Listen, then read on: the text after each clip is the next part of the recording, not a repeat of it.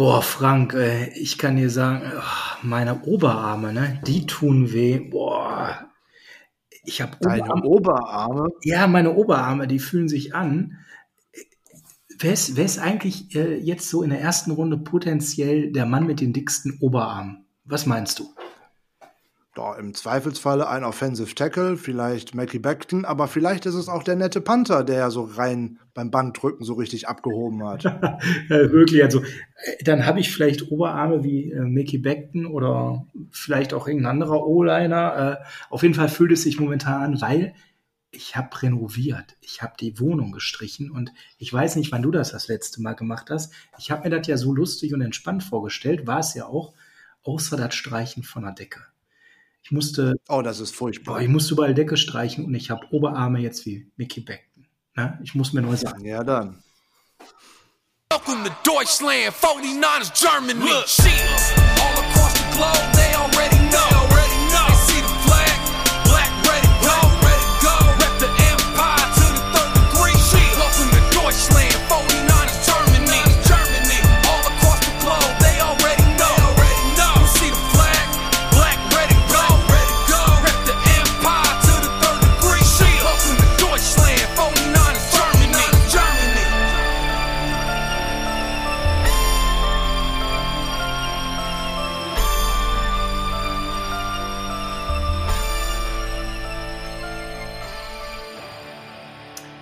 Es ist der 20.04.2020, 21.19 Uhr. Es ist die vierte Folge des Niners Huddle. Mein Name ist Sascha Lippe und an meiner Seite wieder ist der Frank Höhle. Schönen guten Abend. Ja, schönen guten Abend, Frank. Schön, dass du da bist zu einer Folge heute Abend, wo wir beiden etwas Besonderes vorhaben, nämlich wir werden einen Mockdraft der besonderen Sorte machen. Erzähl doch mal kurz, was wir da gleich vorhaben. Ja, wir möchten natürlich auch unseren Mockdraft zum Senf, der so rumgeht, in den letzten Tagen beitragen. Wir möchten es aber etwas anders machen als der ganze Rest. Wir machen das wirklich kurz und zackig. Jeder von uns wird äh, im Hauptteil der Episode nur den Pick raushauen und vielleicht maximal ganz kurz sagen, warum, aber nicht rumdiskutieren. Wir möchten es wirklich schnell und zackig hinter uns bringen. Jeder schießt sozusagen aus der Hüfte und wir gucken, was am Ende dabei rauskommt. Genau so es laufen. Lasst euch überraschen. Ähm, trotzdem werden wir auch den einen oder anderen Trade dabei haben. Also ein bisschen Dynamik ist da schon drin. Wir wollen das aber so machen, dass ihr das wirklich äh, kurz und knackig hören könnt. Bevor wir das machen, gehen wir auf das Hauptthema Nummer zwei, was wir jede Woche haben, unser Einstiegsthema, nämlich die News of the Week. Frank, da gibt es nicht viel, ne? Ja, saure Gurkenphase vor dem Draft. Es schießen jede Menge Gerüchte aus dem Boden heraus und äh, wir werfen auf das eine oder andere Mal einen Blick. Das erste wäre zum Beispiel, dass den 49ers hier und da ein bisschen Interesse an dem ein oder anderen Tight End nachgesagt wird. Mhm. Unter anderem an einem Tight End, den ich persönlich total mag, nämlich äh, Evan Ingram. Evan Ingram scheint irgendwie bei den Giants ein wenig in Ungnade gefallen zu sein. Ich kann mir zwar so gar nicht vorstellen, warum. Vielleicht, weil das auch äh, das ein oder andere gesundheitliche Problem hatte aber der scheint bei den Giants auf dem Trade-Block zu stehen. Da haben wir nur das Problem, wir haben nicht großartig was, was wir anbieten können für diesen Draft. Hm, Ingram ist immer wieder mit einer Fußverletzung ausgefallen, sehr limitiert in seinen Einsätzen, hat jetzt letztes Jahr nur acht Spiele gemacht, wo er durchaus produktiv war, aber eigentlich nach seinem Rookie-Jahr ging es immer runter. Ähm, und dann gibt es auch so einen zweiten Kandidaten, mit dem wir angeblich in Gesprächen sind. Gut, an Trey Burton waren die 49ers angeblich schon interessiert, bevor er überhaupt bei den Chicago Bears einen 32 Millionen Vierjahresvertrag unterschrieben hatte. Die Bears haben ihn jetzt nun entlassen, wird mit der Verletzungshistorie zusammenhängen und er hätte dieses Jahr 7,5 Millionen Dollar ähm, gegen die Salary Cap gezählt. Das wird für, den, für die Bears sicher zu viel gewesen sein. Ich bin mir aber auch nicht sicher, ob Burton uns tatsächlich weiterbringen könnte. Aber ein zweiter erfahrener Tight End an der Seite von George Kittle wäre perspektivisch gesehen bestimmt nicht falsch. Ja, es wird seinen Workload reduzieren, da ja Kittel immerhin äh, bei über 50, 75 Prozent aller offensiven Snaps letzte Saison auf dem Feld stand und äh, wir ja nicht so wirklich Alternativen haben. Toy Lolo ist ja gegangen ähm, und dann haben wir noch Rostuelli, Aber das ist dann schon sehr dünn auf Tight End. Und ja, wir wissen ja beide, dass äh, im Draft Tight End mäßig auch nicht viel zu holen ist. Die Tight End Klasse ist äh, übersichtlich, ähm, nicht tief. Da sind hier und da ist ein interessanter dabei, aber auch eigentlich in den Runden, in denen wir keine Picks haben. Mhm. Können wir an der Stelle sicherlich einen Haken dran machen, weil. Stellen wir zurück. Wir haben keinen Cap eigentlich, äh, um da groß was zu tun. Ähm, die Intention, jetzt einen soliden Veteran-Backup, kann man es fast schon sagen, äh, zu verpflichten. Der Kittel so ein bisschen entlastet ist ja gut, aber ich würde sagen, momentan nicht so wahrscheinlich, oder? Man wird wahrscheinlich schauen, inwieweit man äh, Trade-Kapital äh, noch bekommen kann in, in Richtung des Drafts, um dann zu schauen, bekomme ich da einen an Tight End, den ich äh, Kittel an die Seite stellen kann. Ansonsten wird man sich auf dem Free Agent Markt nach dem Draft bedienen können. Die 49ers hatten Kontakt mit dem ehemaligen Niners Tight End Delaney Walker, den die ähm, Tennessee Titans entlassen hatten aufgrund von Verletzungsproblemen und auch der Cap-Belastung. Und man hat mit Jordan Reed gesprochen von den Washington Redskins, äh, den ich allerdings mit riesigen roten Flaggen versehen sehe. Der hat allein die ganze letzte Saison aufgrund von einer Concussion ausgesetzt. Und er hat schon fünf oder sechs davon in seiner Karriere mitgenommen. Er sollte lieber darüber nachdenken, in den Sonnenuntergang zu reiten. Ja, solange er sich noch die Schuhe selbstständig zubinden kann. Ja, so, so paar, sieht's aus. So ein paar Gerüchte gibt es ja auch um die Herren Breeder, Goodwin und Thomas. Ähm, das ist ein bisschen schwer einzuordnen gerade, geht fast Richtung Gossip, würde ich es fast einschätzen. Ähm, bei Breeder geht es wieder um einen potenziellen Trade und da haben wir beiden uns ja eigentlich schon so ein bisschen positioniert, dass wir eigentlich nicht sehen, dass jemand einen Second Rounder jetzt mal eben so geben würde, um ihn äh, zu bringen. Wenn man mal in die Historie schaut, du hast mal geschaut, die letzten Running Back Trades gegen Draft Picks, was da so abging, das war nicht doll, ne? Nein, das war überhaupt nicht doll. Da ging es einmal um Jordan Howard, der tatsächlich einen Sechstrunden-Pick erbracht hat. Und das gleiche gilt für Kenyon Drake, auch nur einen Sechstrunden-Pick.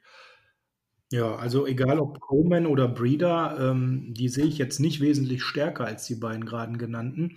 Von daher, äh, ob ich jetzt einen Sechstrunden-Pick bekomme, wo man eh nichts Dolles für bekommt, oder den in cutte, ist dann ja eigentlich egal, oder? Ich denke schon, bei beiden würde es im Endeffekt auf die Cap-Belastung ankommen. Coleman fast 5 Millionen, Breeder jetzt durch den Tender 3,25 Millionen. Im Endeffekt, ob ich einen, mit einem Sechs-Runden-Pick einen Running Back drafte oder ob ich meinem Scout-System vertraue und äh, bei den UDFAs zuschlage, da hat man in den letzten Jahren ein sehr gutes Auge bewiesen. Man schaut nur mal auf Kendrick Bourne, auf Breeder oder zum Beispiel auch auf Jeff Wilson alle nicht gedraftet. Da kann man seinem Scouting-Department auch vertrauen. Da kann man zur Not einen Spieler auch mal cutten. Da muss man nicht auf jeden Fall gucken, ob ich einen Siebtrunden-Pick oder irgendwie was da rausbekommen kann. Gleiches gilt auch für Goodwin. Um den ranken sich Gerüchte aus auch die Dallas Cowboys um eine Art Spieler wie Goodwin sich bemühen möchten. Aber auch was soll da an Trade Value rauskommen? Zwei furchtbare Saisons, die zurückliegen. Dazu die Dinge, die wir schon mal besprochen haben, nämlich dass da auch immer so wieder so Leichtathletik und Olympia angeblich in seinem Kopf herumschwimmen und was weiß ich nicht. Wenn Goodwin sich auf Football fokussiert, hat er auch bei den Niners eine Zukunft. Ansonsten wird er von den Niners gecuttet werden. Also gerade auch jetzt mal in Bezug auf die Pre-Drafts-Visits, ähm, da fällt schon auf, dass wir bei den Running Backs uns ganz viel Material angeschaut haben, was eben an drafted Free Agent werden könnte, so Leute wie Reggie Corbin von USF, Trey Minter von South Alabama, das äh, Octavius Pierce, Oregon State, das sind alles so Pre-Draft-Visits gewesen, wo man sagt, die werden wahrscheinlich gar nicht gedraftet. Da scheinen wir also schon die Fühler rauszustrecken. Einzig Jonathan Taylor von Wisconsin ist der einzige namhafte Runback, wo ich sage, der geht ein bisschen höher weg. Vielleicht hofft man, dass der so ein bisschen fällt schwer zu sagen. Ähm, und äh, das spricht eigentlich ähm, dafür, dass wir da wahrscheinlich den Weg gehen, den du gerade beschrieben hast. Ähnlich sehe ich das übrigens auch bei Thailand. Da haben wir auch mit zwei Dreien gesprochen, die wahrscheinlich eher nicht gedraftet werden. Während wir in anderen Feldern, zum Beispiel bei den O-Linern oder auch bei den Wide Receivern, ähm, durchaus auch Top-Kandidaten dabei hatten im Pre-Draft-Visit-Bereich. Einnahmen gibt es ja bei diesen Gerüchten, den finde ich jetzt ein bisschen spannender und das ist Solomon Thomas. Gut. Solomon Thomas fällt alleine durch seine Cap-Belastung und diese Gerüchte ranken sich ja auch schon vor in der letzten Offseason. Gerade jetzt durch den Buckner-Trade kann ich mir eigentlich nicht vorstellen, dass man Thomas abgeben möchte. Alleine, weil man keinen ordentlichen Gegenwert für einen ehemaligen First-Round-Pick bekommen wird. Ich kann mir nicht mal vorstellen, dass jemand bereit ist, einen Drittrunden-Pick für Thomas abzugeben, weil man müsste einen teuren Vertrag übernehmen eines ehemaligen First-Round-Picks, wovon man die Fifth-Year-Option nicht gezogen hat. Sprich, man hätte ihn nur noch für ein Jahr unter Vertrag. Ich kann mir das nicht vorstellen. Nee, ich auch nicht. Und damit sollten wir an der Stelle das bei den News, die diesmal mehr so ja, Gossip-News waren, belassen und mal zu unserem kleinen Hauptthema Gerüchte kommen. Adam Schefter hat mitgeteilt, dass ähm, wir bei beiden Picks 13 und 31 völlig überraschend bereit wären, die zu dealen und wir uns Angebote anhören. Ich glaube, das kann man gänzlich unkommentiert lassen, weil ohne Picks in der zweiten, dritten und vierten Runde äh, ist das alles andere als eine Überraschung. Es ist alles andere als eine Überraschung. Eine kleine Überraschung ist vielleicht noch, was Rob Lauder vor kurzem gerade noch per Twitter bekannt gegeben hat, nämlich, dass neben Marquis Goodwin auch äh, Jack Whiskey Tart, Quan Alexander und Dee Ford auf dem Trade-Block stehen sollen, um eventuelles Draftkapital zu bekommen. Halte ich auch wieder für eine Ente, zumindest was Ford und Alexander anbelangt Ford, den Ford-Vertrag wird kein anderes Team übernehmen wollen, auch aufgrund seiner Verletzungsanfälligkeit. Und man würde auch keinen Zweitrunden-Pick, den man ja für ihn gezahlt hat und der einem auch in diesem Draft fehlt, würde man nicht bekommen. Mit Alexander hat man gerade den Vertrag restrukturiert. Kann ich mir ebenfalls nicht vorstellen. Jacques Guitart, wer soll auf Safety spielen? Dazu müsste man einen draften, weil die Free Agency ist schon sehr abgegrast, es sei denn, man denkt womöglich an Eric Reed. Alle diese Gerüchte machen eigentlich nur aus Salary Cap äh, Sicht ein wenig Sinn, dass man da mal ein, einen Blick drauf wirft, weil der ein oder andere davon ist echt teuer. So läuft zum Beispiel der Strong Safety Jacques Guitart mit 6,25 Millionen gegen den Salary Cap. Das ist schon eine ganze Menge. Wäre vielleicht nicht schlecht, das einzusparen, aber da ist so ein Kandidat wie Marquise Goodwin einfach der bessere Kandidat, weil im Gegensatz zu Tat hat er keine Leistung gebracht in der letzten Saison. Ich sehe auch nicht die Möglichkeit, dass er die in der kommenden Saison bringt und ein Cutten oder ein Traden, falls man tatsächlich einen Dummen findet, der einem, einem dafür was gibt, würde auch schon 5 Millionen an Cap-Hit sparen. Also bei Tat sehe ich das nicht, da sehe ich eher noch eine Vertragsverlängerung auf uns zukommen. Ja, ist, äh, kann ich nur unterschreiben und dann gehen wir einfach hier weiter und äh, äh honorieren mal eben kurz das toll ausgestattete Büro von John Lynch. Also, dass der Mann sich mit nur drei Telefonen und fünf Bildschirmen, nein, sechs Bildschirme sind sogar zufrieden gibt für seinen eigenen Wallroom zu Hause, finde ich sehr bescheiden, oder? Ich denke auch, er würde es recht unübersichtlich finden. Da wird man wahrscheinlich normalerweise nicht arbeiten müssen. Aber der jetzt uns bevorstehende virtuelle Draft wird alle ein wenig vor neue Herausforderungen stellen, so dass man wahrscheinlich auch zu Hause im stillen Kämmerlein neuerdings jede Menge Technik zur Verfügung hat.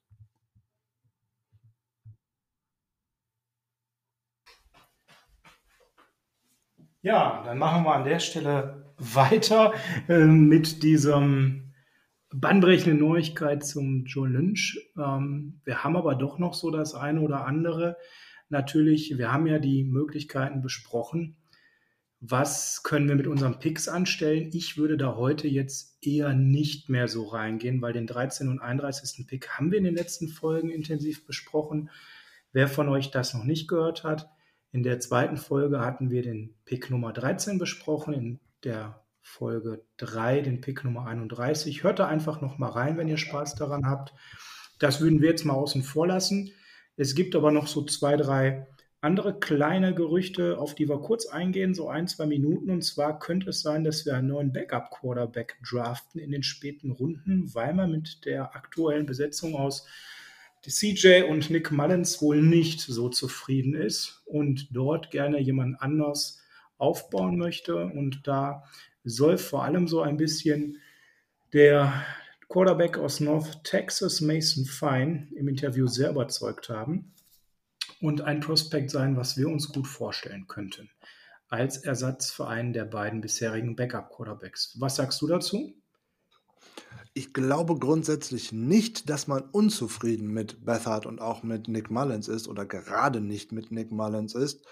Aber da werden auch wieder finanzielle Dinge eine Rolle spielen. Mullins wird nach, dem, nach der kommenden Saison Free Agent, ja, Restricted Free Agent, aber dann muss man sich auch überlegen, wie hält man ihn? Möchte man da einen langfristigen Vertrag aushandeln, was dann auch wieder richtig Geld kostet? Oder möchte man ihn vielleicht jetzt traden, aber da sollen die 49ers äh, alle Trade-Angebote kategorisch abgelehnt haben. Für Bethard scheinen keine eingegangen zu sein.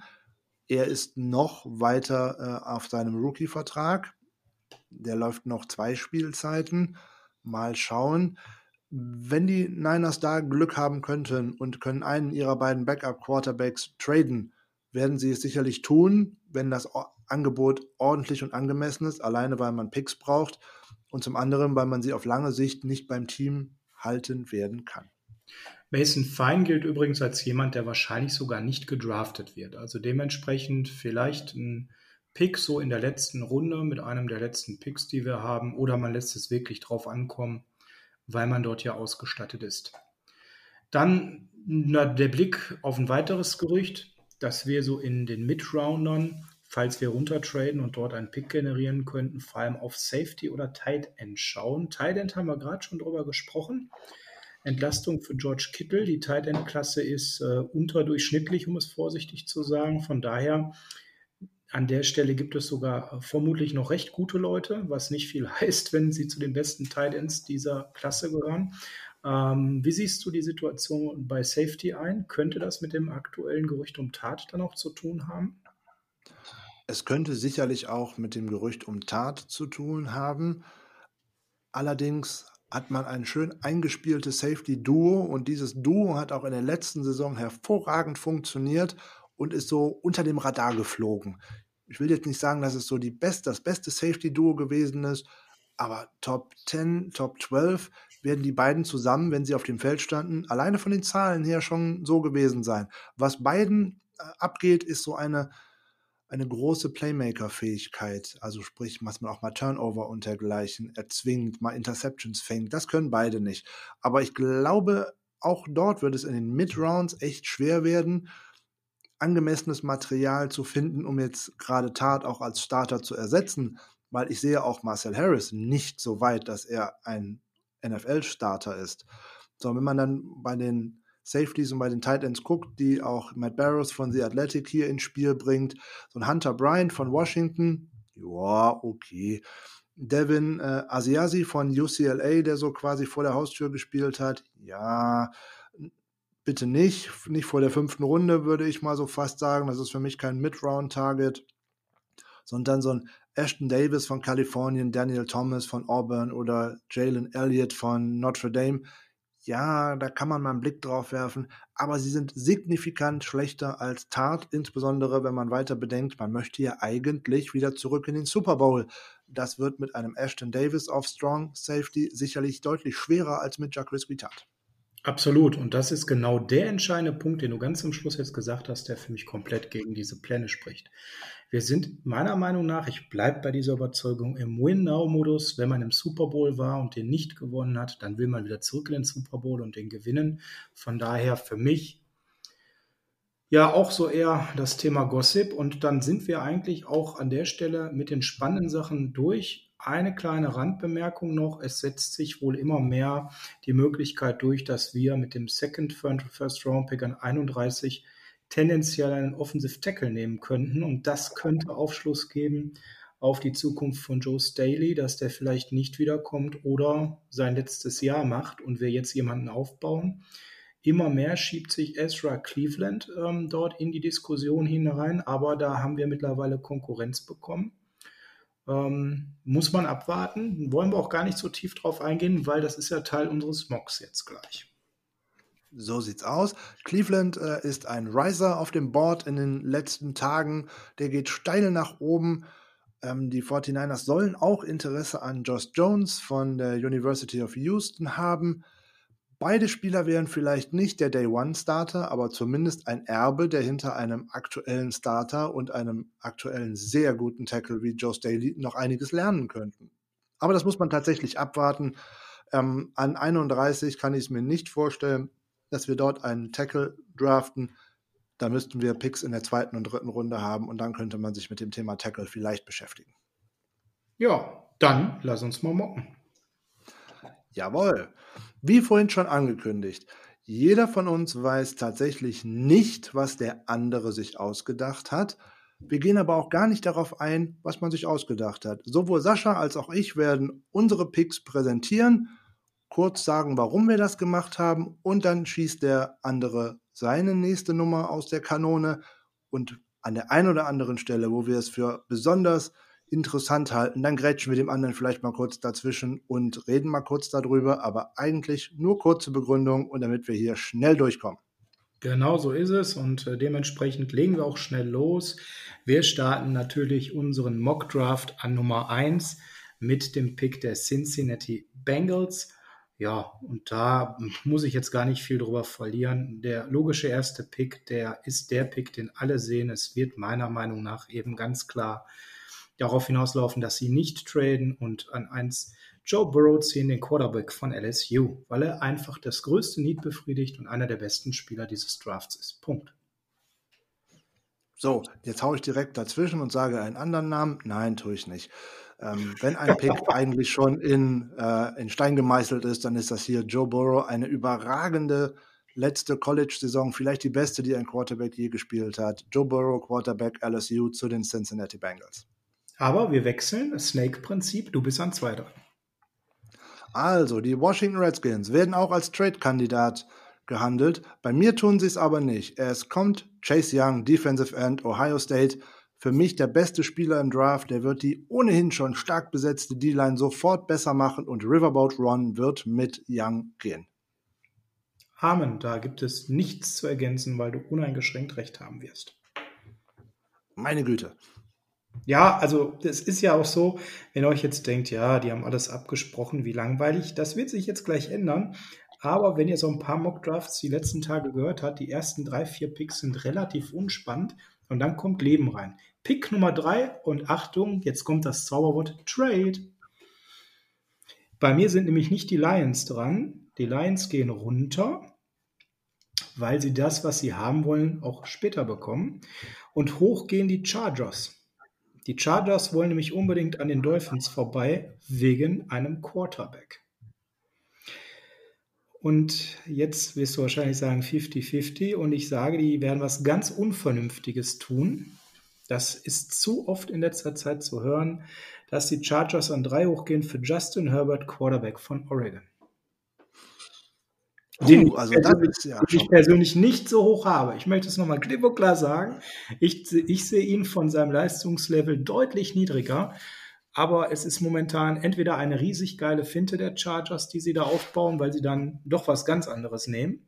Ähm, oder aber es ist wirklich so, dass sie total auf dem Justin Herbert Hype Train sind. Und die Dolphins haben ja komischerweise mit dem Gequatsche dann auch angefangen, dass äh, sie ja doch nicht so in Tour sind und doch mehr Herbert sehen und vielleicht auch gar keinen Quarterback nehmen. Also die verarschen sich ja beide gerade gegenseitig. Hui, also ich bin ein wenig überrascht. Äh, den Trade der Lions sehe ich auch, auch mit demselben Partner, mit den Los Angeles Chargers. Aber für mich kommt da ein anderer Pick raus. Die Chargers brauchen ein Zugpferd mit einem gewissen Glamour-Faktor. Die müssen ein neues, hoffentlich bald fertiges Stadion vor, äh, vollkriegen. Also für mich gehen die Chargers mit Tour, Tango Valoa, Quarterback Alabama. Bin ich voll bei dir. Allein die Krankenakte hat dafür gesorgt, dass ich mich umentschieden habe. Kommen wir zu Pick 4. Der ist wieder recht überraschungsfrei, glaube ich. Du bist dran. Jawohl, die New York Giants bleiben dabei. Wir trauen Dave, oder ich traue Dave Gettleman eigentlich nicht großartig zu, von seiner Draft-Strategie abzuweichen. Er wird wieder einen der dicken Jungs draften, diesmal in der Offensive Line. Er entscheidet sich für Tristan Wirfs, Offensive Tackle, Iowa. Ne, gehe ich nicht mit. Ich bin bei Jedrick Wills, Offensive Tackle Alabama, auch für die Giants, die nicht traden werden. Ähm, Gettleman ist äh, nun mal ein sehr konservativer, aber ich gehe mit Jedrick Wills tatsächlich. Ähm, der sich auf der Zielgeraden da noch vorbeischiebt und der erste Offensive Tackle wird, der gedraftet wird. Naja, immerhin bei dem Tackle sind wir uns einig und dann sind wir ja jetzt schon bei Pick 5, Miami Dolphins. Jetzt bin ich gespannt, wen du dort raushaust. Die Miami Dolphins haben jetzt eine Saison Tanking for Tour gespielt und das nicht ohne Grund. Äh, deswegen wird es eben der gute Tour Tagovailoa, den du gerade schon nach LA geschoben hast. Okay, dann nehme ich denjenigen, den du vorhin woanders hingebracht hast. Bei mir kommt Justin Herbert nach Miami. Auch sehr hoch dafür, dass wir ihn gar nicht so hoch vom Talent sehen, ne? Das ist wohl richtig, aber ich glaube nicht, dass die Dolphins ohne einen Quarterback aus diesem Draft gehen. Das glaube ich auch nicht. Momentan geht ja so ein bisschen das Gerücht, dass sie zurücktraden oder den späteren Pick, sie sind ja nochmal dran nehmen, um dann äh, einen der übrig geblieben zu nehmen, in der Hoffnung, dass Tor vielleicht sinkt. Müssen wir abwarten. Nächster Pick. Müssen wir abwarten. Pick 6, Los Angeles Chargers wären eigentlich dran, aber bei uns beiden sind ja die Detroit Lions on the clock. Und ich prophezeie, wir haben den gleichen. Ich denke auch. Wer war dran? du oder ich? Du bist dran. Jeffrey Okuda, Cornerback von Ohio State. Relativ einfach. Die haben einen riesen Need und die haben mit Abstand den besten Corner und haben mal eben auch noch ein bisschen was an Picks mitgenommen, indem sie von drei auf sechs gegangen sind. Matt Patricia kommt, bekommt den Cornerback, den er braucht, um die Defense endlich mal zuzumachen, den Shutdown-Corner. Und er kann es sich auch nicht leisten, noch tiefer zu gehen, bevor der Junge weggeht, weil danach ist ein riesen Drop-Off. Ja, dem Pick möchte ich nicht widersprechen. Auch bei mir wäre es Jeffrey Okuda, Cornerback Ohio State, zu den Lions jetzt an Pick 6. Aber jetzt muss ich leider zugeben, ich habe mich tatsächlich schon vertan. Ich wäre eigentlich dran gewesen. Ja, macht auch gar nichts. Ähm, dann sind wir an 7, die Panthers. Genau. Dann macht ihr doch, doch mal die. Ich fange bei den Panthers an. Okay. Die Panthers haben leider Luke Kuechly verloren, einen der besten Linebacker, die es im Spiel gab. Und einen Spieler wie ihn werden sie brauchen. Mit ein bisschen Glück ist jetzt äh, vielleicht eines der größten Talente auf sieben gefallen. Deswegen gehen die Panthers mit Isaiah Simmons, Linebacker Clemson. Ich sage, das äh, tun sie an sieben nicht. Ja, weil, Achtung, Trade.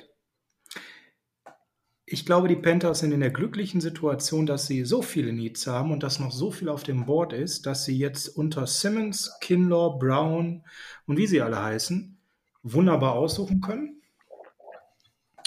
Und dementsprechend gehen sie runter. Und dann gibt es da jemanden, der den größten Quarterback aller Zeiten gerade verpflichtet hat, nämlich die Bucks. Und ich glaube, dass die Bucks einen ganz, ganz, ganz, ganz, ganz, ganz großen Auftrag nämlich zu erfüllen haben, nämlich Tom Brady beschützen. Und dafür gehen sie hoch auf die 7. Sie kommen von der 14. Das äh, nehmen die Panthers an der Stelle sehr, sehr gerne mit. Und die, da bei mir sind dann eben die Tampa Bay Buccaneers an 7 dran. Und wenn Jedrick Wills zu den Giants gegangen ist, dann weißt du, wer an 7 jetzt zu den Buccaneers bei mir geht. Ja, Nämlich der Tristan Wirfs. Genau, Tristan Wirfs, der von dir favorisiert wurde. Auch der ist damit vom Board. Okay, dann gucken wir auf Pick 8, die Arizona Cardinals. Mhm. Dann ich würde ich, Oder würde ich dir mal den Vortritt lassen. Nein, hau mal raus. Ich habe Simmons gerade zu den Panthers geschossen. okay. Äh, die Cardinals. Äh, bei mir ist also Simmons noch auf dem Board. Und äh, die haben natürlich auch äh, enorme Probleme in diesem Bereich, auch wenn man für ihn noch nicht die perfekte Position gefunden hat. Andererseits haben die auch O-Line-Probleme. Und ich mache jetzt mal, ich entscheide mich für Isaiah Simmons. Ich habe, das, das war jetzt etwas, das muss ich sagen lassen, aber ich nehme Isaiah Simmons für die Cardinals an Nacht. Okay, ich gehe in eine andere Richtung. Ich denke da eher an äh, Kyler Murray und eine etwas löchrige O-Line, die man zwar schon in der Free Agency adressiert hat, aber für mich noch nicht gut genug ist. Ähm, dort geht Jedrick Wilson, Offensive Tackle Alabama. Damit ist er auch weg. Damit ist er auch weg. Kommen wir zu Pick 9, Jacksonville Jaguars. Ich darf anfangen, wenn ich das gerade so richtig mitbekommen habe. Richtig. Hier kommt, hier kommt mein Trade. Und das sind auch die Tampa Bay Buccaneers. Die müssen jemanden beschützen, wie du richtig gesagt hast. die gehen in meinem Mock Draft jetzt nach oben, weil der Run auf die Tackles schon eingesetzt hat. Und sie bekommen auch noch jemanden. Sie bekommen Offensive Liner Thomas, auch Schutz für Brady. Auf geht's. Ja, gut, das habe ich ja schon abgefrühstückt. Dementsprechend sehe ich an neuen aber auch einen Trade. Wir haben also eine sehr tradereiche Zeit. Vielleicht Wunschdenken von uns, aber ich sehe, dass da die Raiders hochgehen. Die kriegen nämlich langsam Puls an 9. Sie kommen von 12 und die möchten ganz, ganz sicher gehen, den besten Wide Receiver der Klasse zu bekommen. Deswegen gehen die Raiders von 12 hoch an 9. Und jetzt sind wir beim 50-50 Joker. Wen nehme ich denn? Sie nehmen CD Lamb. An 9 zu den Raiders. Ja, kein schlechter Pick. sprachlos. Nein, überhaupt nicht. Das, ich will nur nicht auf meinen eigenen äh, vorgreifen. Deswegen, ich gehe einfach mal weiter zu den Cleveland Browns. Ja, Cleveland Browns gerne auch ein Downtrade und dergleichen, aber nicht bei mir. Sie haben keinen Trade-Partner gefunden. Sie müssen auch noch etwas in der Offensive Line beheben, damit Mayfield auf beiden Seiten gut aufgehoben ist. Sie gehen ein kleines Risiko ein, aber ich denke, das ist relativ kalkulierbar. Sie wählen Mackie Beckton, Offensive Tackle Louisville. Hm. Schöner Pick. Den habe ich auch an 10 für Cleveland. Na, das ging ja flott. Ja. Und auf geht's weiter zu Pick 11. New York Jets on the clock. Sind die Jets äh, auf der Uhr, ganz genau. Und die Jets würden sich jetzt auf jeden Fall Trade-Angebote anhören. Ich glaube, da könnte was kommen. Da ich aber nicht möchte, dass das kommt, was noch wahrscheinlich ist, nämlich die Broncos, dass die an den 49ers vorbeigehen, das ignoriere ich jetzt mal geflissentlich, das wird nicht passieren du weißt warum. ne? Ich habe keine Ahnung. Ja, genau, sag ich. Ähm, es bleibt dabei, dass die Jets an 11 ziehen und sie müssen ihre O-Line verstärken und nehmen Andrew Thomas von Georgia, der bei mir noch auf dem Board rumschwirrt. Ja, nicht schlecht. Bei mir ist doch wieder Trade Alert, aber es sind die Atlanta Falcons, die an 11 hoch wollen. Das wäre mein anderer Kandidat gewesen, der mir auch viel lieber wäre als tatsächlich die Broncos. Die Gerüchte haben in den letzten Tagen nicht nur Fahrt aufgenommen, die kann man schon praktisch greifen. Dort schwirren immer zwei Namen herum, die mit den Falcons in Verbindung gebracht werden. Und ich entscheide mich an dieser Stelle eben aufgrund des großen Needs für CJ Henderson, Cornerback Florida. Wow, das wäre aber für mich ein krasser Reach an 11. Aber gut, meine Meinung über CJ Henderson und seine Technikfähigkeiten ist hinlänglich bekannt. Kommen wir zu den zwölf. Da sind die Raiders ja bei mir hochgegangen. Auf neun. Vollkommen richtig. Das heißt, jetzt Vollkommen ist Jackson. richtig. Dann darfst du auch gerne mal Jacksonville raushauen, obwohl ich bei zwölf eigentlich eher dran wäre. Aber mach mal Jacksonville. Oh, entschuldige. Derek Brown, Defensive Tackle Auburn. Würde passen. Können wir schnell abhaken. Du, ich bin ja jetzt mit zwölf mit den Raiders dran. Aber es kommt genau das gleiche raus, was du raus hattest. CD Lamb, Wide Receiver, Oklahoma. An der Stelle ist er auf deinem Board tiefer gefallen. Es war nicht nötig, hochzugehen. Kommen wir zur 13 und dem absolut fleischgewordenen Traum von mir. Die San Francisco nach 49ers könnten an 13 Jerry Judy von Alabama picken. Ja, ich kann's, ich kann's äh, kurz machen. Jerry Judy, Wide Receiver, Alabama, demnächst in Rot und Gold. Ast rein. Dann übernimm doch mal deine 14. Alles klar. An der 14 eigentlich die Tampa Bay Buccaneers, aber die haben sich ja schon ihren O-Liner geholt. Jetzt sind bei mir die Jacksonville Jaguars an der Reihe. Und hier entscheiden sich die Jaguars aufgrund mit ganz vielen Defensivproblemen im Moment versorgt. Sie nehmen Javon Kinlaw, Defensive Tackle South Carolina. Ja, bei mir sind ja dann die Panthers dran, weil die ja runtergegangen sind von den Bucks den Trade. Die Panthers hatten in meinem Draftboard, ich lese mal eben vor, Isaiah Simmons, der ist weg, Tristan Wirfs, der ist weg, Derek Brown, der ist weg und es bleibt Javon Kinlaw von South Carolina. Ja? Anderes Team, selber Pick, macht total viel Sinn. So sieht's aus. Und in meinem Szenario sind jetzt die Denver Broncos tatsächlich an 15 geblieben und bekommen trotzdem einen Wide Receiver, denn Henry Ruggs, Wide Receiver Alabama, noch zur Verfügung, gepaart mit Cortland Sutton. Ich denke, da würde man sich in Denver freuen. Mhm. Äh, Habe ich auch. Wenn Henderson hier noch auf dem Board wäre, das ist er bei mir ja noch, ähm, könnte ich mir auch vorstellen, dass sie Henderson nehmen, aber ich sehe den Need auf Wide Receiver tatsächlich größer. Ähm, obwohl äh, auch Corner natürlich äh, ziemlich abstinkt bei den Broncos nach den äh, Weggängen, die sie da zu verkraften haben. Aber auch bei mir ist es Henry Rux von Alabama. Henry Rux, der dritte, so viel Zeit muss sein. So, und schon sind wir bei der Halbzeit der ersten Runde, Pick 16. Atlanta ja. Falcons sind es, glaube ich, noch bei dir, oder? Richtig, genau. Und das ist jetzt relativ einfach, weil sie müssen auf Corner was tun und bei mir ist Henderson noch auf dem Board, also geht er hier weg. Bei mir sind ja die New York Jets durch einen Downtrade an der Reihe, haben auch einiges an Needs. Die Offensive Liner waren vorhin für sie schon weg. Was für bei den Jets in den letzten Jahren immer ein großes Problem war, war der Edge Rush. Ist vielleicht ein kleiner Reach, aber ich könnte mir vorstellen, dass Clavon Chasson von der LSU hier gut passen würde. Ja, den habe ich im selben Tier offensichtlich, weil äh, den sehe ich dann an als nächsten Pick, als 17. Pick für die Dallas Cowboys. Na sowas.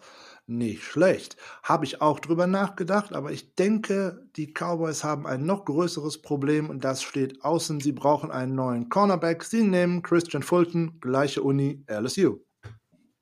Oh, Fulton. Mhm.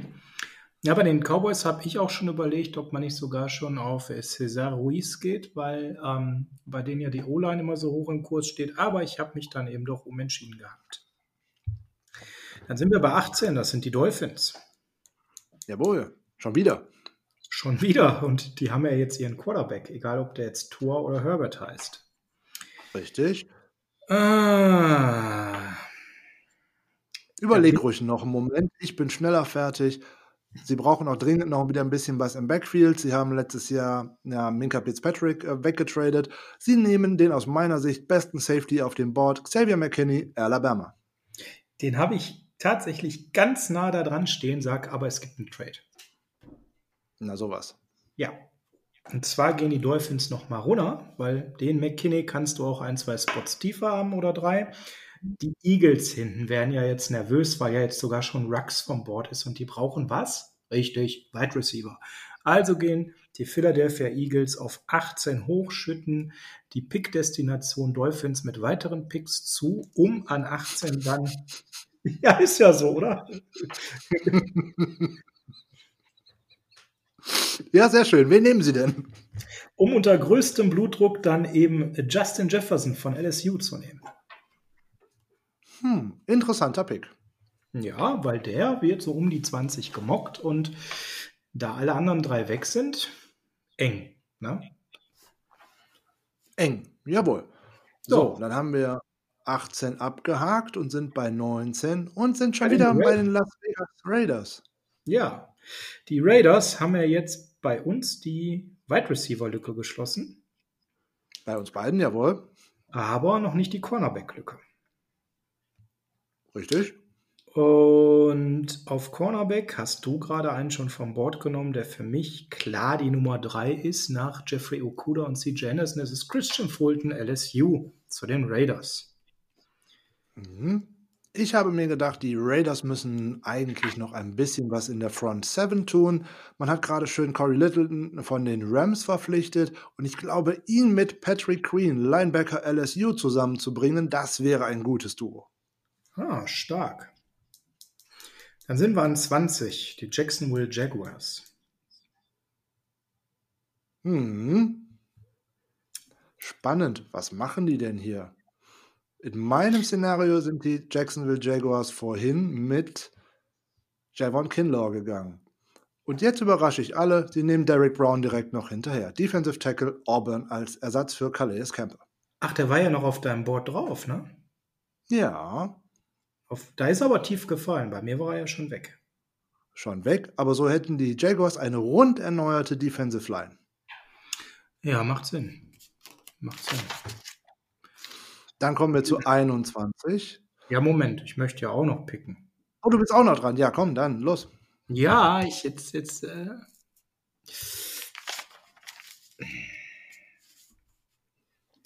ich bin ja der Meinung, dass die was auf Wide Receiver machen müssen, was ja auch an der Stelle durchaus ähm,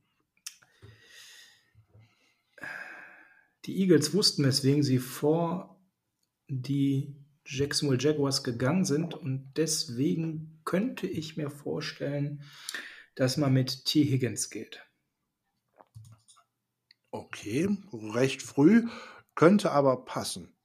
Hm, nicht schlecht. Her, aber, ich war übrigens noch nicht fertig, aber Cornerback, finde ich, lacht mich da auch noch so ein bisschen an. Und das, du machst es aber spannend hier. Ja, der Pick tut, der, der fällt mir auch schwer.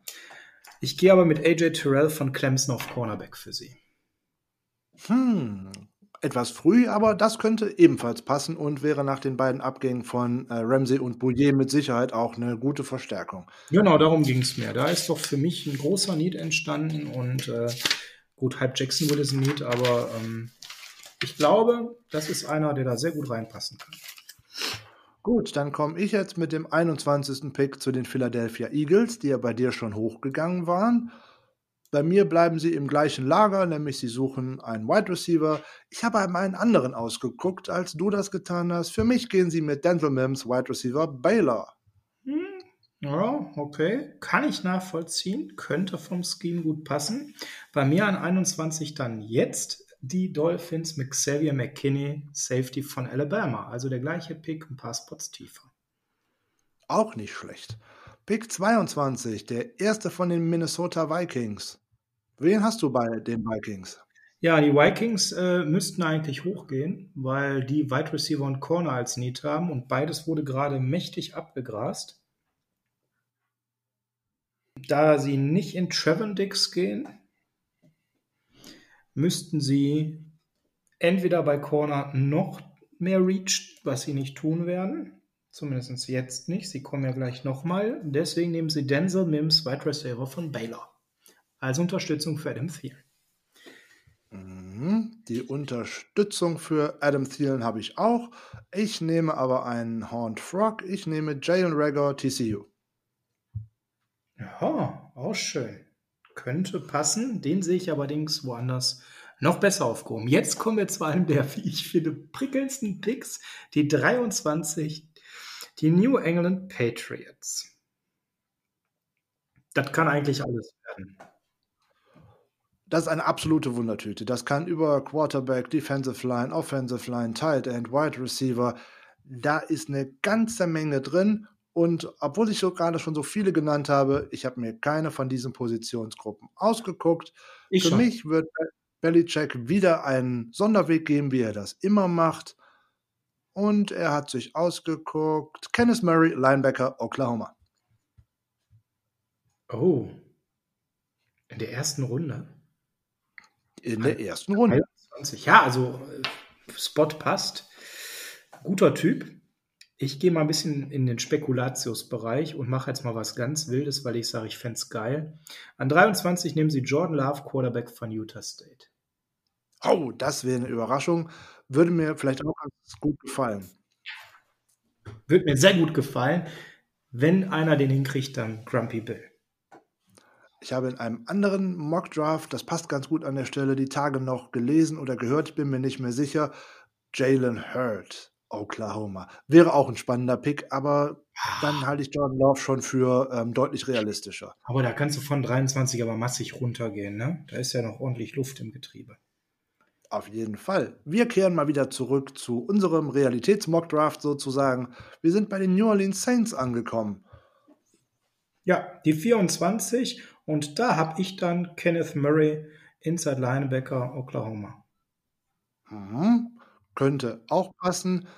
Ich habe mir gedacht, das muss jetzt alles sein. Das ist vielleicht der letzte Schuss für Drew Brees. Sie haben zwar schon ein tolles Wide Receiver Core, aber zumindest mit Sanders äh, geht man ja auch schon so langsam in Richtung alten Teil und um auch vielleicht eine schöne neue Slotwaffe zu kommen, die auch gar nicht so weit weggespielt hat. Wir bedienen uns wieder beim College Champion LSU, Justin Jefferson, zu den Saints. Ja, der ist bei dir ein bisschen gedroppt, ja. Würde gut passen. Der wäre übrigens keiner für die 49ers, weil wir in dem Slot den gar nicht brauchen, möchte ich nochmal klarstellen. Ähm, 25, Vikings, du bist nochmal dran. Vikings, ja, die haben schon so viele Trikots gedruckt, wo schon mal Dix drauf stand. Sie brauchen unbedingt auf meinem Ort noch einen Cornerback. Und da der Bruder nicht immer zwangsweise das gleiche Theater veranstalten muss wie hm, der Bruder, also Trevon Dix, Cornerback Alabama nach Minnesota. Mhm, ist eine Möglichkeit.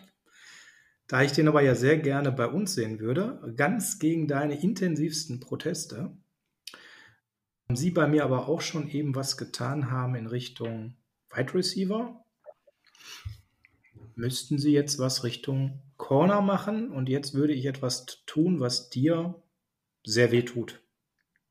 Oh Gott, es kommt Gladney. Es kommt Gladney. Der wäre an 25 bei mir weg. Jeff Gladney, Cornerback TCU zu den Vikings. Ich ja, für die Vikings ist ein guter Pick. Mir täte es tatsächlich weh. Ja. Gut, äh, bevor ich anfange zu weinen über diesen Pick, äh, gehen wir wieder zu den Miami Dolphins, da sie an 26 ja, zum dritten Mal ersten Runde dran sind. Ähm, auf meinem Board hat man ja tatsächlich einen Quarterback geholt und einen Safety. Was braucht man, um seinen Quarterback zu beschützen? O-Line. Also Josh Jones, Offensive Tackle, Houston, ab jetzt bei den Dolphins. 1 zu 1 mein Pick. Josh Jones von Houston an 26. Damit die Knochen des Rookie Quarterbacks halten. 27. Edge brauchen die Seahawks. Nein, brauchen sie nicht. Doch, brauchen sie. Du weißt auch warum. Aber nicht in der ersten Runde. Ja, doch. Also die Seahawks werden ja eh runtertraden. Das wissen wir, weil sie das immer tun. Eben. Ja? Aber wir tun jetzt mal so, als würden sie das nicht machen, weil dann würde nämlich die Seahawks, das ist eigentlich nämlich mein Tipp, sie traden raus aus der ersten Runde in die hohe zweite Runde und nehmen sich noch was mit, weil sie den Edge dann noch dort bekommen. Das wäre Jeto Gross-Matos von Penn State. Den brauchen sie, den nehmen sie. Bei mir jetzt an 27, aber eigentlich in der Realität sehe ich es so, sie gehen aus der ersten Runde raus und nehmen den irgendwo an 35 keine schlechte Wahl. in meinem Szenario gibt es tatsächlich den Downtrade. Es kommt ein Team in die erste Runde rein, die keinen Pick hatten aktuell, nämlich die Indianapolis Colts möchten nach oben. Man hat gerade Philip Rivers mit einem Einjahresvertrag, um zu gucken, ob man vielleicht jetzt schon im Titelfenster ist. Da guckt man schon, man schielt auf den Nachfolger. Brissett scheint man es nicht zuzutrauen, weil sonst hätte man ja ohnehin nicht Rivers verpflichten müssen. Also holt man sich in meinem Mockdraft Jordan Love, Quarterback Utah State. Auch der geht bei dir in der ersten Runde. Auch der geht bei mir in der ersten Runde. Wunderbar. Dann sind wir bei den 28, den Ravens. Wer ist dran? Ich glaube, ich bin dran und wieder ein Pick, der mir persönlich wirklich wehtut. Ja, die Ravens haben ein Loch in ihrer O-Line durch den Rücktritt von Yanda, einer der besten Guards, die in den letzten Jahren im Spiel waren. Den müssen sie ersetzen. Da nehmen sie aus meiner Sicht den besten Interior Offensive Liner, den es gibt. Cesar Ruiz, Center oder Guard von Michigan. Hm. Ich habe jetzt gerade ein Loch im Kopf. Habe ich AJ Ipinesa auch schon äh, verwurstet? Ich glaube nicht, ne? Nein, der ist noch am Board.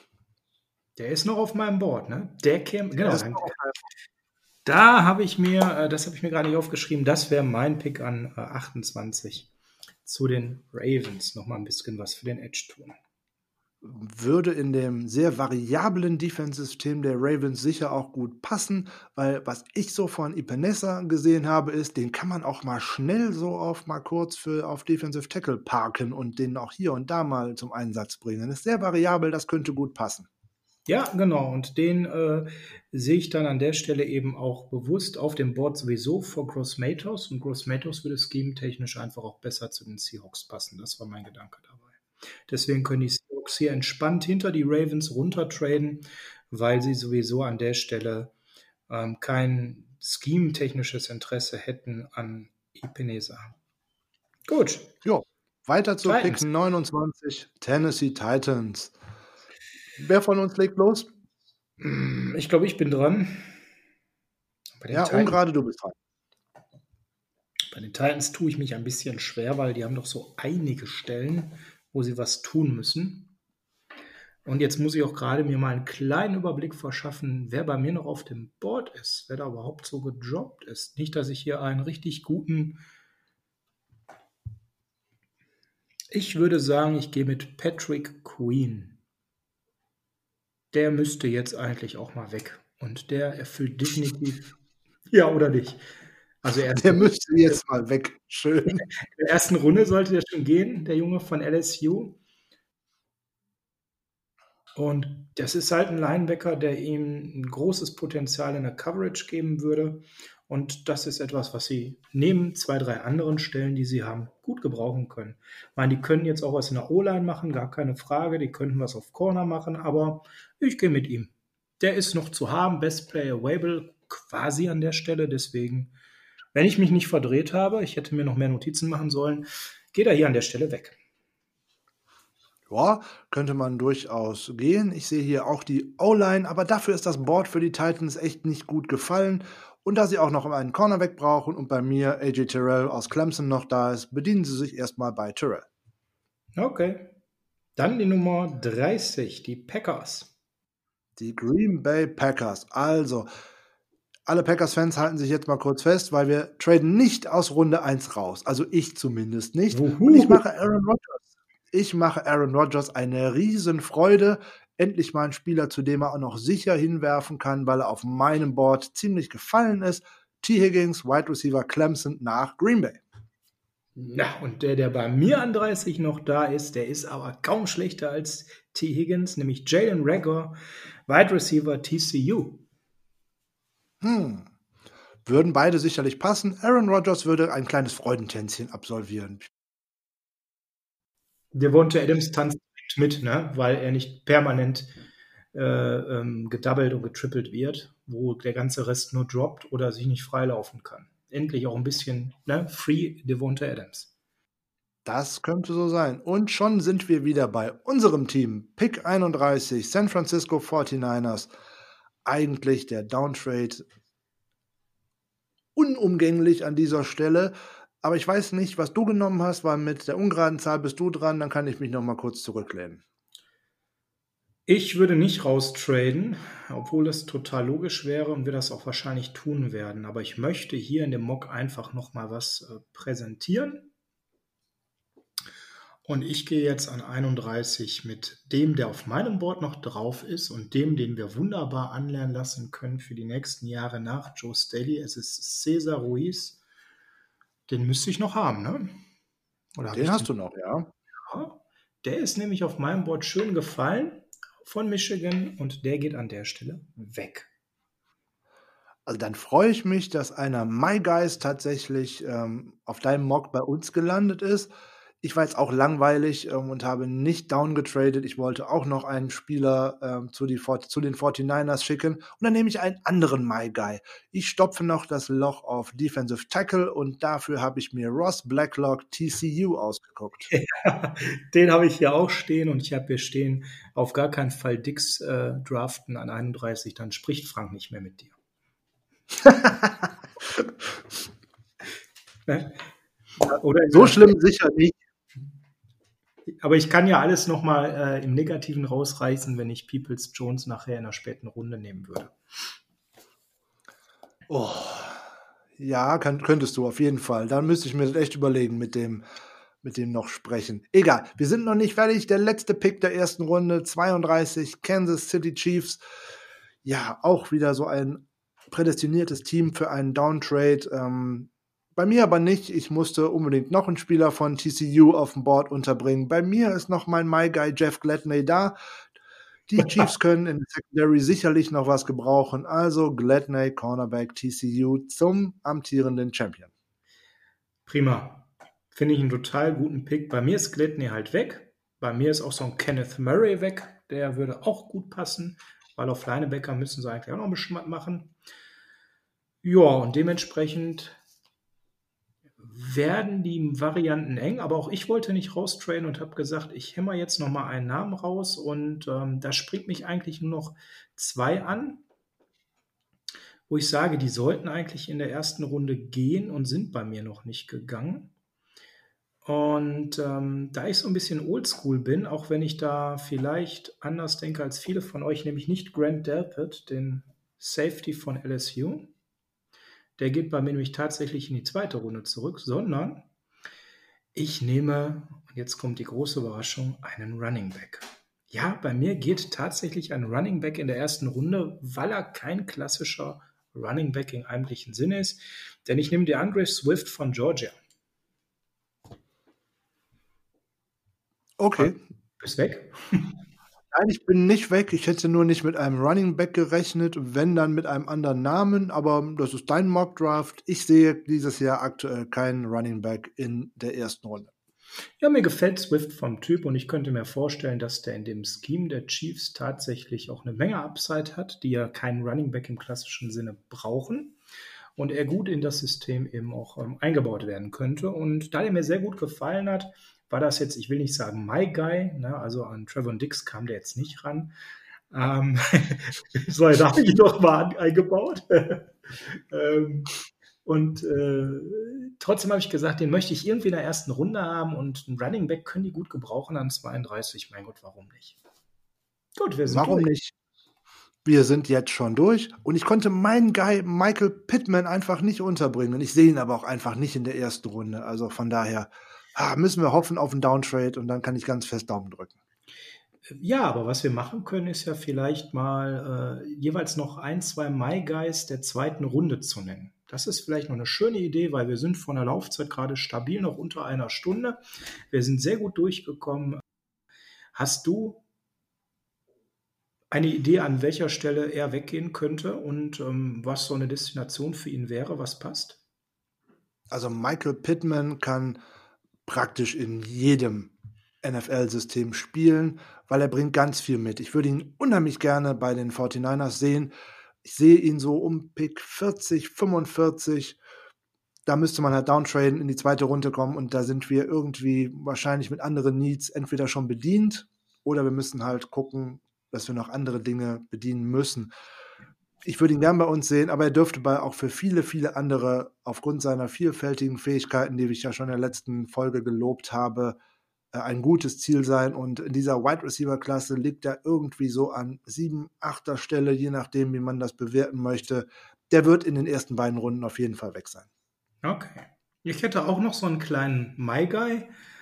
Der ist mir als erstes aufgefallen, weil ich seinen Nachnamen einfach nicht aussprechen kann und er trotzdem zu einem der besseren Cornerbacks in der Klasse gehört. Du weißt sofort, welchen ich meine. Ich brauche nicht mal den Vornamen nennen, weil du hast es perfektioniert, diesen Nachnamen auszusprechen. Igbo Henige. Genau, der Noah von Auburn. Den würde ich wahnsinnig gerne noch mal irgendwo in der zweiten Runde bei einem Team sehen, was eine gute ähm, Tiefe auf Corner gebraucht. Und da gibt es so ein paar äh, in der zweiten Runde, die mir sofort ins Auge stechen. Ähm, den könnte ich mir sehr, sehr gut als Rotationsunterstützung bei den Chargers an 37 vorstellen, aber je nachdem, wer da noch rausdroppt von den Cornern aus der ersten Runde, wahrscheinlich zu früh für ihn. Ich könnte mir den sehr gut an 39 bei den Dolphins vorstellen. Die können ja quasi alles gebrauchen, insbesondere auch Corner. Jalen Johnson haben wir beide nicht drin gehabt. Der wäre potenziell auch noch vor ihm. Also ich denke schon, dass der in den 40ern weggeht. Vielleicht zu den Jaguars an 42, vielleicht aber auch zu den Falcons spätestens an 47. Durchaus möglich. Wie gesagt, lustigerweise erst durch den Namen aufgefallen und dann habe ich mir ein bisschen Tape angeguckt und festgestellt, dass der Junge wirklich äh, seine Vorzüge hat. Hast du noch so einen zweiten My Guy in der zweiten Runde? Jordan Elliott, Defensive Tackle. Jordan Elliott, Defensive Tackle. Wo würdest du den denn verorten? Wenn wir mal bei Wünsch, hm. Wünsch dir was wären. Bei Wünsch dir was wäre natürlich auch ein Kandidat für die 49ers in der zweiten Runde, wenn es denn vorher nicht schon Blacklock gewesen wäre wie bei mir oder der halt schon weg wäre, wäre eine Möglichkeit. Aber der würde auch wieder in unheimlich viele Systeme passen. Der würde auch äh, zu den Rams passen, an die Seite von Donald womöglich. Der wäre auch ein Kandidat für Atlanta. Der geht an, auch an vielen Stellen, weil er auch unheimlich viel mitbringt und vor allem auch noch ein großes Potenzial mitbringt. Hm. Ja, interessant. Bin ich gespannt, wo er geht. Einen letzten hätte ich noch und ich denke, dann können wir mit einer runden Stunde äh, einen schönen Abschluss finden. Einer, der so ein bisschen untergegangen ist, den ich aber eigentlich ganz spannend finde, auch wenn er natürlich begrenzt ist in dem, was er tut, ist Julian Okwara von Notre Dame, Edge. Oh. Ja. Den, den, den sehe ich, auch wenn wahrscheinlich mehr so zu Ende der zweiten Runde, aber das wäre so einer, da würde ich mich freuen, wenn der auch ähm, gut unterkommt. Und ähm, ich habe mal geguckt, wer so Edge-mäßig noch was tun könnte, Ende der zweiten Runde. Da sind ja durchaus zwei, drei Teams, wo ich glaube, ähm, die könnten da dann das Risiko eingehen, je nachdem, wie die anderen Edger vorher fallen, ihn da zu nehmen, so Richtung 50 abwärts. Ja, da habe ich jetzt so die Ravens im Kopf, da habe ich so, ähm, ja, vielleicht auch sogar ähm, die Vikings im Kopf, die da zugreifen können. Und natürlich auch wieder die Dolphins, weil die Dolphins können ja eigentlich alles gebrauchen. Also der hätte auch sicherlich, vor allem, weil er noch ein großes Upside mitbringt, bei vielen, vielen Teams auch einen Landing-Spot, vor allem auch bei denen, die ihn jetzt nicht unbedingt als Nummer 1 oder Nummer 2, sondern erstmal als Rotationsspieler einsetzen könnten. Der bringt einiges mit, gute Ausbildung von Notre Dame. Der ist übrigens heute im Mockdraft beim Julian Barsch im Saturday Kickoff Podcast schon an 27 weggegangen. Wow, das ist ein fetter Reach. Also da sehe ich ihn persönlich nicht, weil damit wäre ja vor so einem Terrell Lewis zum Beispiel, vor so einem Marlon Davidson. Wow, das wird dann schon für mich eng. Also wow, 27, mh, vielleicht sogar noch vor, vor Gross Matos dann. Ne? Boah, ich glaube schon, ja. Ja, finde ich persönlich äh, zu heftig. Ähm, überrascht mich, weil den habe ich tatsächlich jetzt noch nicht gehört. Ähm, aber ich mag den. Und äh, der ist tatsächlich unter den Edgern, wo Chase Young kommt und dann lange gar nichts. Ähm, da reden wir ja dann von, von Gross Matos schon so in Runde 2 und der ist bei mir auf dem Board so als viertbester Edger. Ähm, da kommt er schon so an 5, 6, also mit, mit Davidson zum Beispiel ähm, auch nah beieinander und ich mag den irgendwo. Der hat eine solide Ausbildung, ich finde, der hat eine Menge Upside, wie du schon sagst. Und Julian Okwara, ich würde mich freuen, wenn der, wie gesagt, zu einem guten Verein kommt, wo er in der Rotation wachsen kann. Ah, ich sehe gerade die Steelers an 49. Das wäre doch eigentlich auch ganz geil, oder? Auf jeden Fall. Insbesondere, weil sie in der ersten Runde nur zuschauen dürfen weil für sie pickt ja Miami, aber dafür haben sie ja Minka Fitzpatrick bekommen. Bevor wir jetzt aber noch über ganz viele Sleeper und dergleichen noch in Schwärmen geraten, dann wird es wieder eine sehr lange Folge. Befürchte ich, man soll mal aufhören, wenn es am schönsten ist. Wir wollen alle nicht äh, überanstrengen mit jetzt wieder knapp über einer Stunde. Wir beide verabschieden uns heute gleich wieder mit dem Song California und wir wünschen euch einen tollen Draft und wir hoffen, dass unser Team mit zwei, drei guten Verstärkungen aus dem Draft herausgeht. Womöglich direkt mit einem Wide Receiver an 13. Gucken, wie das Board fällt. Wir werden euch auf dem Laufenden halten und mal schauen, wann die nächste Folge denn tatsächlich von uns schon erscheinen kann. Da wollen wir jetzt gar nichts versprechen, aber wir können, ja, eine Sache können wir schon versprechen. Wir haben auf jeden Fall zeitnah nach dem Draft zum ersten Mal einen Gast. So viel können wir, glaube ich, verraten, oder? So viel können wir verraten, auf jeden Fall. Also in der nächsten Woche erste Folge mit einem Gast. Wen verraten wir noch nicht? Das wird eine Überraschung. Da bauen wir einen kleinen Spannungsbogen auf. Wir können nur so viel sagen. Ein erfahrener Football-Podcaster, ein, ähm, ja, man kann schon sagen, eine Institution im Podcast-Bereich, im Football-Bereich, der uns hier verstärken wird, um mit uns den Draft rein aus 49ers Sicht natürlich dann, wie wir das hier sonst machen. Heute haben wir mal über alle Teams gesprochen als Ausnahme, aber eben auch da, um äh, zu erklären, wie das Wort fällt für die 49ers potenziell. Er wird mit uns dann den Draft aus 49ers Sicht nochmal reflektieren. Also seid gespannt, da kommt zeitnah nach dem Draft was. Das war's für heute. Auf jeden Fall. Nächste Woche Manöverkritik. Ansonsten kommt gut durch die Woche, bleibt gesund. Nochmal viel Spaß mit California von Heart of Chrome. Bis bald.